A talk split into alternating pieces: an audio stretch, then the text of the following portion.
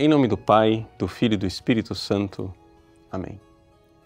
Meus queridos irmãos, continuamos a nossa preparação para o Natal. Estamos fazendo uma reflexão a cada dia com as antífonas do Ó, as antífonas maiores desse tempo do Advento, tão importante, porque nós estamos nesta segunda fase do Advento, a reta final para o Natal, a chamada Semana Santa do Natal.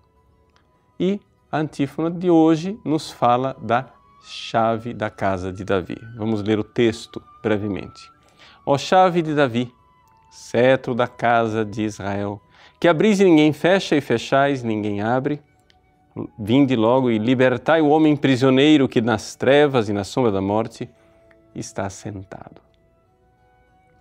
Bom, esta imagem da chave de Davi ela está presente já no Antigo Testamento, no livro do profeta Isaías, mas aparece com mais clareza no livro do Apocalipse, onde, numa das cartas às igrejas, a carta a Filadélfia, né, se fala claramente aquele que tem a chave de Davi.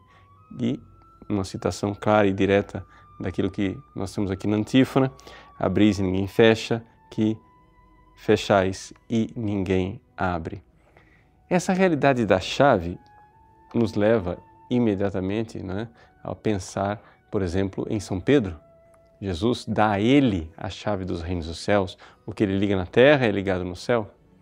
Então, aqui nós estamos falando de um poder espiritual. Um poder espiritual que tem a capacidade de nos libertar de uma prisão. Ou seja, nós temos aqui que entender isso. Nós somos prisioneiros. Este o clamor, é este o pedido que se faz na antífona. Vinde logo e libertai o homem prisioneiro que nas trevas e na sombra da morte está sentado.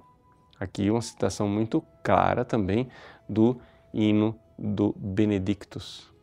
Pois bem, dentro deste clima geral, em que nós então, ao mesmo tempo que olhamos né, para é, o libertador, o sol nascente que vem nos visitar para os que jazem na sombra da morte, mas olhamos também para aquela última batalha, a batalha com, contra Satanás, em que Satanás será com a chave né, fechado e será dado mais tempo aos justos, nós olhamos para Jesus como verdadeiramente o Salvador que vem.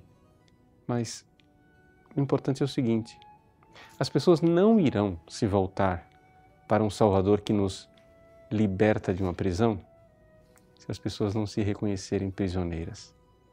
Então, o nosso, a nossa atitude espiritual aqui, se aproximando desses dias de Natal, é de nós entendermos que nós somos é?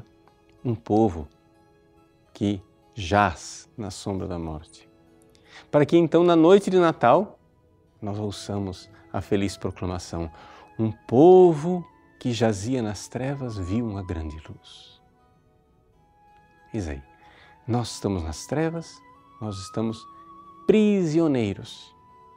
Por quê? Porque somos incapazes de amar.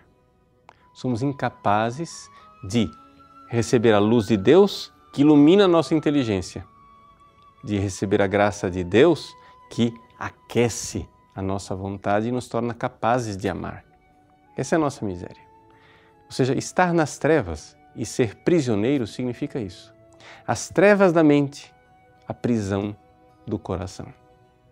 Pois bem, o Cristo vem. E ele vem exatamente para iluminar a nossa fé.